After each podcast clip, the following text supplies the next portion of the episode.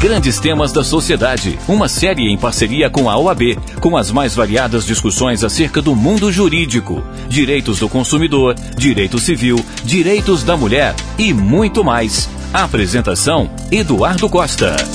Olá, gente boa! Estamos mais uma vez reunidos, Itatiaia e Ordem dos Advogados, Seção Minas Gerais, dentro dos nossos temas grandes temas da sociedade. Mais um episódio, recebendo com alegria duas ilustres representantes da OAB. Doutora Ângela Botelho, que é vice-presidente, seja bem-vinda.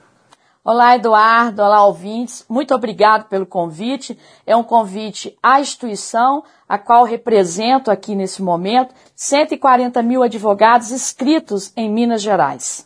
Doutora Natália Damasceno, presidente da Comissão da Mulher Advogada, seja bem-vinda. Muito obrigada, Eduardo. É um prazer estar aqui e principalmente representar a advocacia feminina mineira. Nós temos é, ativos mais de 100 mil advogados em Minas Gerais, né? As advogadas seguramente ainda não são maioria, Sim, nós já, nós já somos já? mais de 50%. Oh. Hoje nós já somamos aproximadamente 70 mil mulheres advogadas. E se a gente considerar as aprovações em vestibulares, as formações de curso superior, não vai demorar para ser 90% delas. Não, a mulherada não está brincando. E elas já têm o devido respeito dentro das subseções, dentro dos fóruns, dentro do contexto dos advogados e da advocacia? É justamente isso que nós é, temos lutado diariamente, Eduardo. Nós temos conquistas recentes no sistema OAB, uma delas é a paridade, e isso tem feito com que muitas advogadas, é, com que as mulheres, elas tenham a oportunidade de ocupar espaços de poder. E um exemplo recente, né, doutora Ângela, que também está aqui, é a composição das listas sextuplas, aonde nós tivemos uma composição paritária entre homens e mulheres. A partir de agora, é, é, vai ficar bem claro isso para nós todos, que não estamos no dia a dia da instituição.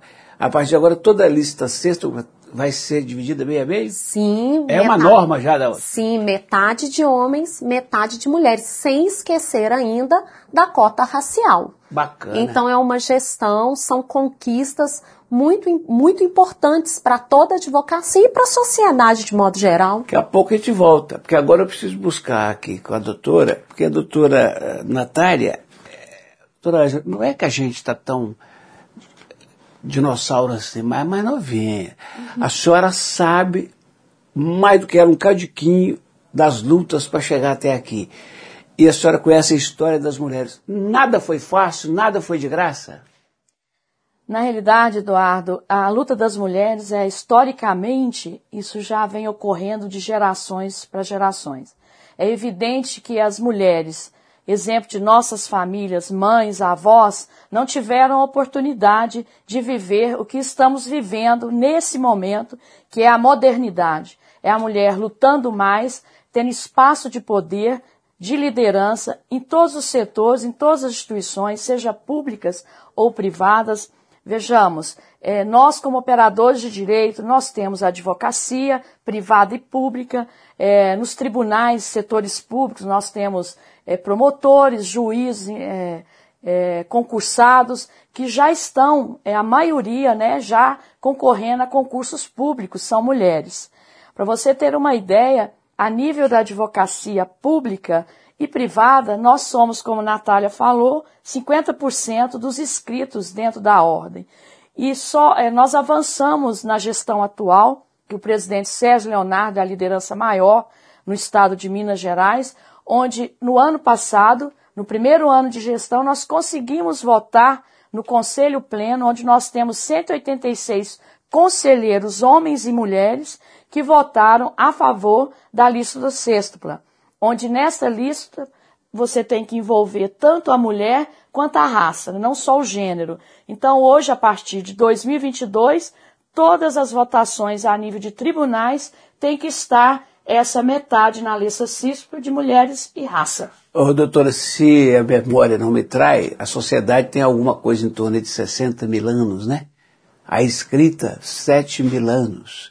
os grandes pensadores, os maiores como Cristo, Buda e outros, aparecerem 2.500 anos atrás, 2023, 2050 anos atrás.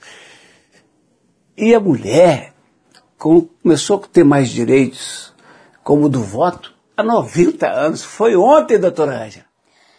Veja bem, Eduardo, o voto é algo que foi assim, extremamente importante, né, muito relevante para nossas vitórias das mulheres, das femininas, as mulheres. E, de, e deixo para você uma situação muito é, que é interessante. Além da mulher votar, o direito ao trabalho, porque as mulheres lá das nossas famílias é, na antiguidade não conseguiam sair nem para trabalhar. Elas eram casavam-se cedo é, tinham que criar a família, né? Dar o rumo aos, aos filhos, né? E apoiar o marido. Agora veja bem, além do direito do voto, direito ao trabalho e as questões de direito trabalhistas também, porque isso é um avanço para nós mulheres no transcorrer, no, na caminhada de nossas é, vitórias, né? Dos nossos desafios também. Aí, doutora Natália, é, a gente vai para a Copa do Mundo da, lá no Catar e descobre que a Sheikha Moza, mãe do atual emir, do atual chefão lá do país, ditador, ela é muito querida pelo esforço que fez para a educação, para saúde, especialmente saúde das mulheres, e por ter lutado para que nos últimos anos as mulheres pudessem trabalhar e tirar carteira de motorista, entre outras coisas mais básicas. É, a, a, sair do país para estudar ainda não. Ela trouxe universidades boas para lá. E aí, olha para o Catar e fala, não é possível. Mas não muito longe dali está o Afeganistão, onde o cerco é total. Que loucura, hein? Sim. É, é essa diferença né, na cultura e entre as sociedades. Mas ainda pegando esse gancho do trabalho, é, no Brasil, a CLT, a Consolidação das Leis Trabalhistas, ela é um marco na paridade. Porque a partir da CLT, a mulher ela deixou de precisar da autorização do marido ou do pai para poder trabalhar. Então, quando nós falamos, inclusive nesse cenário de paridade da mulher e num cenário nacional, a CLT é um marco na paridade. Gostou desse anúncio do presidente Lula de que finalmente será feito um esforço concreto pela paridade salarial? Com certeza, eu acredito que tudo aquilo que soma nessa busca de igualdade das mulheres e para que nós possamos é, ocupar de fato o lugar que nós merecemos e recebendo de forma igualitária por isso, todos os avanços são válidos e bem-vindos. Esta campanha da OAB, doutora Ângela, mulher de direitos, ela quer combater. A Patrícia Joe, que nos ajuda na produção aqui da nossa conversa, estava me contando dessa preocupação com aquela frase histórica. A mulher tem que se dar o respeito. Fica parecendo que tudo que acontece é porque ela não se comportou. É, a gente, nós iniciamos a instituição numa campanha ontem, Mulheres de Direito. É uma chamada né, a, aos nossos direitos conquistados há anos. Não é de hoje, é de anos. Várias mulheres caminharam nessa conquista. Com certeza, é, essa vontade de vencer obstáculos, no, seja no, no nosso lar, seja no nosso trabalho, seja até mesmo no nosso lazer, no nosso dia a dia, é, a procura de um espaço onde a gente possa também ter um tratamento igual, independente de ser homem ou mulher, é uma caminhada conjunta, não é só as mulheres que estão é, desenvolvendo né, essa forma de colocar a mulher é, numa situação de igualdade né, entre homens e mulheres no mercado de trabalho, em todos os locais. Para você ter uma ideia, eu tive uma situação emblemática eh, no meu escritório, onde uma pessoa com 40 anos, eh, vindo de uma região de Minas, eh, mais, mais distante da capital, onde ela trabalhou em vários setores públicos e privados, isso é na modernidade, não teve carteira assinada. E eu fui olhar, ela tem um vocabulário perfeito, tem uma escolaridade razoável e nunca teve a carteira assinada. Aí chegando no interior mais desenvolvido de Minas Gerais, foi contratada para trabalhar, quando pediu a carteira, ela achou estranho. Mas por quê? Lá na onde eu morava não tinha carteira assinada. Não, aqui você tem todos os seus direitos reconhecidos pela lei e é muito mais justo que você é igual qualquer outro trabalhador, não há diferença. Então, ainda nesse momento atual pessoas ainda, é, mulheres, né, sem carteira assinada, em trabalhos assim, todo trabalho é digno, né, mas independente em qual grau desse trabalho é existente. Então, é o que eu deixo aqui bem esclarecido para a população, para os nossos ouvintes, que a mulher ela tem que procurar o espaço dela de trabalho, o espaço de poder e com certeza ela caminhando e lutando com outras mais e junto com os homens também puder chegar no momento que ela vai realmente entender que ela é valorizada. A, a proposta da sua área de atuação é trabalhista? Sim, trabalhista, família, sucessões e previdenciário. Então vamos falar sobre um assunto que a Itatiaia divulgou poucos dias atrás, de que um homem foi condenado pela justiça a pagar à esposa um milhão de indenização porque ela tratava como empregada doméstica. Ficou provado nos autos que ela exercia as funções do lar e que ela era tratada como tal. Eu ainda brinquei, se na concepção, pelo menos dele, era uma empregada doméstica, nada mais justo que a indenização. Essa já é, considerando que a doméstica já teve alguns direitos, alguns avanços na sua relação profissional, essa é uma boa discussão também, né? Uh, garantir direitos àquele trabalho que é o maior de todos, que a gente acha que não, não é feito, é da dona de casa.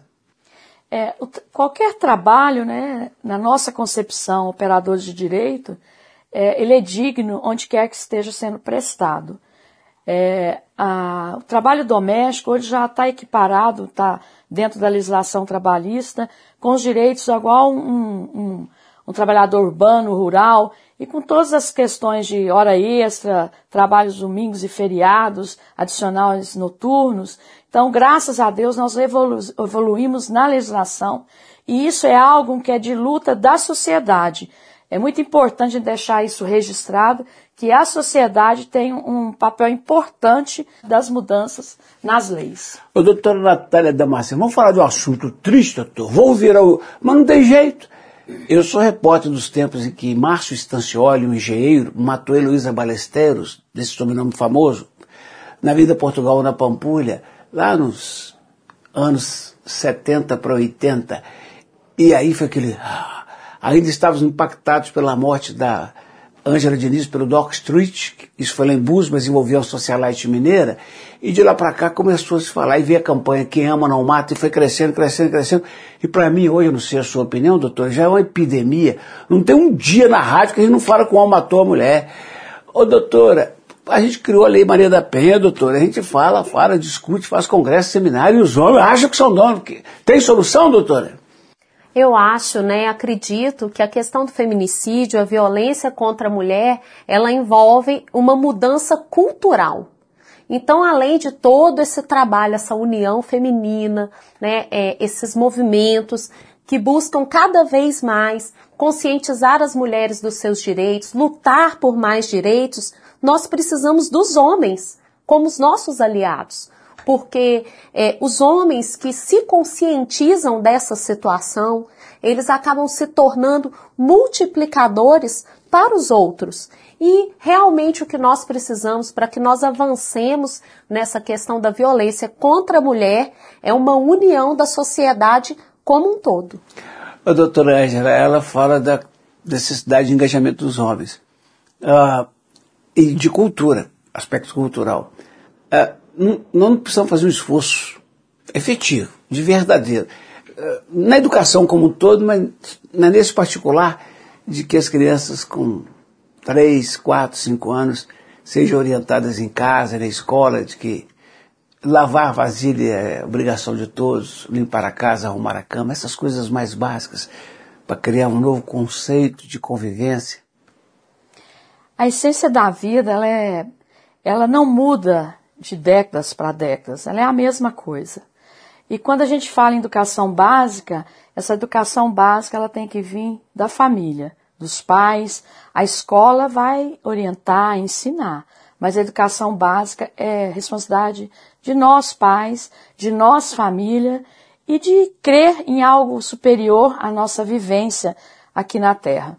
Com certeza, se nós não tivermos uma boa educação, como Natália identificou aqui na fala dela, eu tenho certeza que nós não vamos avançar muito, porque aí muda-se gerações e as gerações não compreendem que não adianta você ter propriedades, bens, é, faculdade, é, ensinamentos pós-educação básica, mas se não tiver aquela essência da vida e a essência da educação lá na, quando está na infância, isso não vai dar bons resultados no presente ou futuro desses seres humanos, né? Então, assim, a gente, como sociedade, como operador de direitos, a gente tem que ter um olhar muito humanístico nessa situação, que a gente vê a sociedade, às vezes, decaindo, né? Estando em dificuldades que quando você vai conversar com uma pessoa que está com esses problemas, a gente vê que é a educação básica que não teve.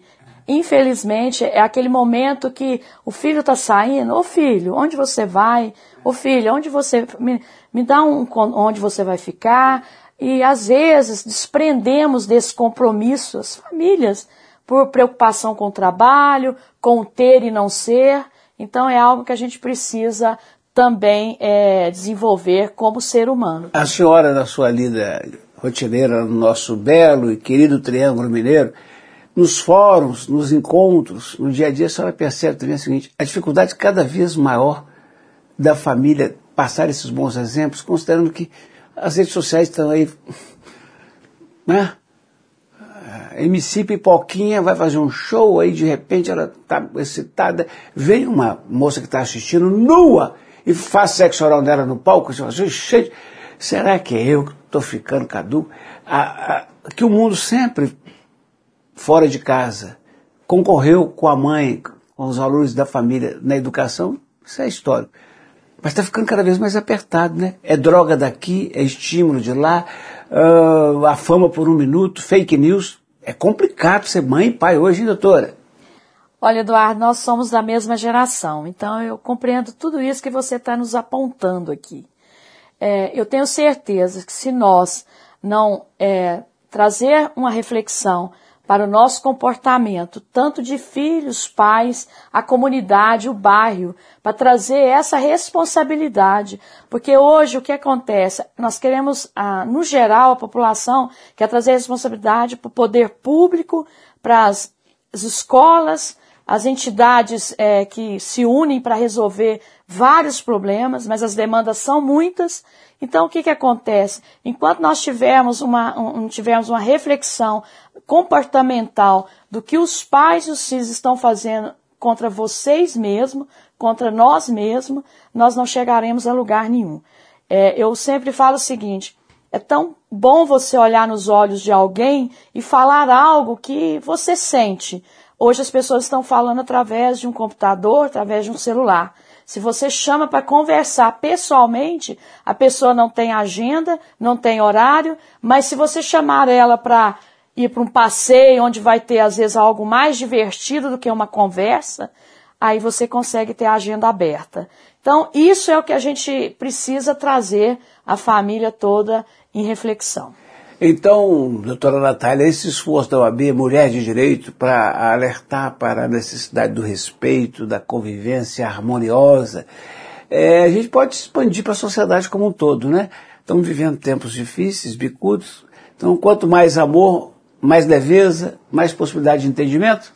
E eu ainda faço uma observação. Nós estamos falando aqui dessa, dessa estrutura familiar. É, eu mencionei um pouco antes do apoio dos homens, mas nós também, nós mulheres, nós precisamos nos conscientizar do machismo que é reproduzido pelas mulheres. Porque a mulher, muitas das vezes, quando ela cria o seu filho, ela já cria num sistema machista.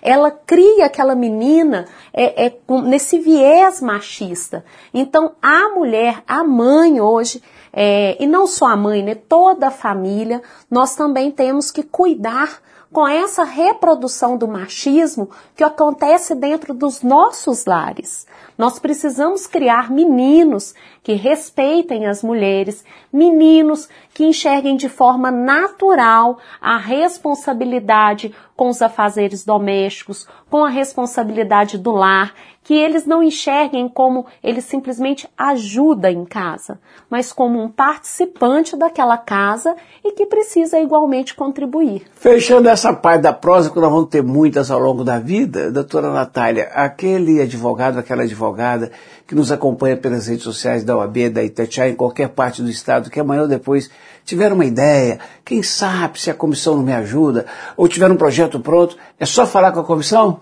Só procurar a Comissão da Mulher Advogada. É, nós temos inclusive uma página no Instagram que é o CMA OABMG. Então, quem quiser seguir a Comissão da Mulher Advogada, fazer as suas sugestões, é um canal aberto, é, inclusive com todos os eventos realizados. E da parte da direção maior, doutora Ângela, o recado do presidente Sérgio Leonardo, da senhora, é esse, né? a entidade quer mais e mais estar perto dos advogados, discutindo não apenas o fazer advocatício, mas uma vida melhor. É, a nossa gestão tem um, um, lema muito importante que é inovar, avançar e incluir.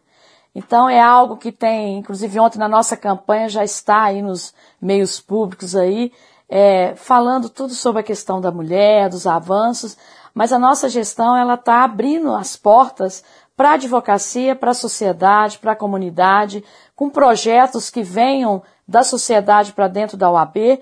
Estamos também com os parceiros institucionais, áreas públicas e privadas, fazendo, acontecendo dentro da instituição. Doutora Ângela Botelho, a pandemia trouxe dificuldades, demissões, falências, sofrimentos, mortes, muita coisa triste para nós todos. A mulher ainda foi mais afetada, doutora? É, a pandemia, pandemia foi algo é, diferente em todos, para todos nós, em nossas vidas, no nosso cotidiano. As mulheres precisavam ficar em casa, trabalhando, né, não só nos afazeres do lar, porque não poderia ter um auxiliar ali no espaço, e ficaria ali junto com, com a família, o marido, os filhos e acabou isso prejudicando também no trabalho cotidiano dela, que era externo, que era o emprego dela. E essa situação foi chegando ao ponto que vários empregadores, mas são empregadores de médio, grande e pequeno porte, que acabou demitindo.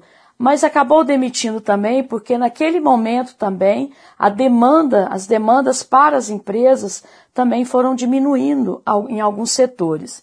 Então, essa demissão acabou é, sendo mais incidente no sexo feminino, porque a responsabilidade da mulher para com os filhos pequeno e para a casa, aí já foi uma, uma, uma busca que não teria volta, ela teria que estar assumindo. Então, na hora de um emprego externo ou a casa, ela teria que optar para casa. As demissões normalmente eram negociadas é, de uma forma que pudesse abrir mão de alguma coisa ou receber algo mais, mas ao mesmo tempo isso trouxe uma intranquilidade financeira para dentro do lar, porque a partir do momento que não tem aquela renda mensal de um salário, de um labor, isso acabou dificultando a vida familiar de forma financeira. Ô, ô doutora Natália Damasceno, é, não sei se vivenciou, ouviu falar, é só um sentimento que eu tenho de repórter fica acompanhando a cena, né, do cotidiano das pessoas, é, essas demissões, considerando que tem muito home office, elas podem ter a ver também com essa imagem do patrão de que, em estando em casa e tendo naturalmente os afazeres atribuídos à mulher historicamente, ela teria menos disponibilidade para o trabalho do que o homem. Pode ter isso? Ou é uma viagem minha? Não, eu, eu acredito que não é uma hipótese a ser excluída. Mas nesse cenário de demissão das mulheres, eu tenho também uma outra ótica e que particularmente sofri esse impacto. É, com o fechamento das escolas, hoje as escolas elas fazem parte de rede de elas são uma rede de apoio da mulher. Então ela deixa os filhos na escola e trabalha. Então, com o fechamento das escolas, isso trouxe um impacto muito grande para a carreira da mulher. E eu falo mulher de modo geral, mas quero aqui falar até das mães solos, que elas precisam, né? A escola para elas tem esse papel de extrema relevância. Bacana essa reflexão, porque a, a, a profissional conta com aquele horário que o filho está na escola para produzir bom Para produzir, para poder trabalhar. Aqui eu não posso perder essa oportunidade de fazer a mesma pergunta às duas. É, eu tenho sensação, pelo que leio, escuto, vejo, e pelo que vem no telefone da Rádio Tatiai aqui na redação no dia a dia, de que, apesar de todos os esforços, de todas as delegacias, que não são muitas, as varas, que não são muitas, uh, os esforços de instituições como a AB,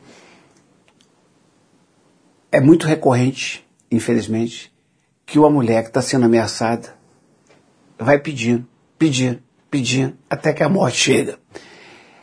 É, primeiro, se ambas, começar contigo, depois doutora, se ambas concordam que falta efetividade na proteção, na medida protetiva. E se falta, o que gente pode fazer? Nós já avançamos muito e eu tenho certeza é que precisamos avançar mais. É, a questão realmente da medida, da efetividade da medida protetiva, ela é algo que traz essa polêmica, é algo que tem sido discutido e nós precisamos melhorar. É, mas essa, toda essa, esse avanço, ele necessita, como eu disse no início, de uma conscientização da sociedade e que o poder público, né, de políticas públicas que passem a garantir o melhor aparelhamento do poder judiciário, das polícias, da, do, próprio da, do próprio executivo, de todos os poderes. Então eu penso que já avançamos muito. E esses avanços vão acontecendo conforme essas políticas públicas forem é, acontecendo e melhorando. E, e a senhora, doutora Angela, fala de cadeira, porque a senhora trabalha com a área de família. Aí vem a mãe desesperada, ou ele quer me matar.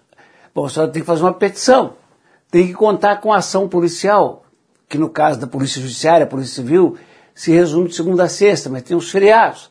Aí vai para o promotor e passa para o juiz, e o juiz está de plantão. Matam a mulher no fim de semana. A senhora não tem caso que a senhora fica angustiada, vivendo junto com a sua cliente, a angústia de que ela pode morrer a qualquer instante? Numa situação de uma violência contra a mulher, a primeira pessoa que ela tem contato efetivamente é o advogado. E ali parte para um boletim de ocorrência, desloca até uma, um posto policial ou até uma delegacia. E às vezes nós defrontamos, e principalmente nós que somos mulheres advogadas, que chegamos é uma delegacia onde tem um delegado, agentes, quase todos homem, a maioria. Então, essa força de trabalho humana dentro dos setores públicos, seja na Polícia Militar, na delegacia, onde quer que seja, onde buscamos essa segurança jurídica para dar um apoio naquele caso que está acontecendo, nesse momento, às vezes a gente tem até dificuldade para a pessoa que está do lado da outra mesa entender o que, que está acontecendo com aquela mulher. Então, não, não é desmerecendo a capacitação daquele servidor público, ou até mesmo privado, dependendo da situação, que ele às vezes não entende o que, é que está acontecendo. Que pode ser um, um assédio, que pode ser um, um, feminicídio. Que tem urgência. É, é, é algo, é um estupro. Então é algo assim que isso também nós estamos caminhando já em desenvolvimento para que essa sociedade, esses servidores que estão ali para atender casos específicos, né, tem que ter capacidade para saber o que é essa legislação e como deve ser aplicada imediato, porque se voltar aquela mulher para a casa dela, ela vai ser morta. Então são situações assim muito complicadas e que nós vivenciamos isso no nosso cotidiano. A gente acredita que na educação básica isso venha a diminuir um dia, mas isso depende a longo prazo. Obrigado a Ângela Botelho, vice-presidente da OAB Minas, e a Natália Damasceno, presidente da Comissão da Mulher Advogada, que prosearam conosco dentro de grandes temas da sociedade. Iniciativa da Itatiaia e da OAB Minas.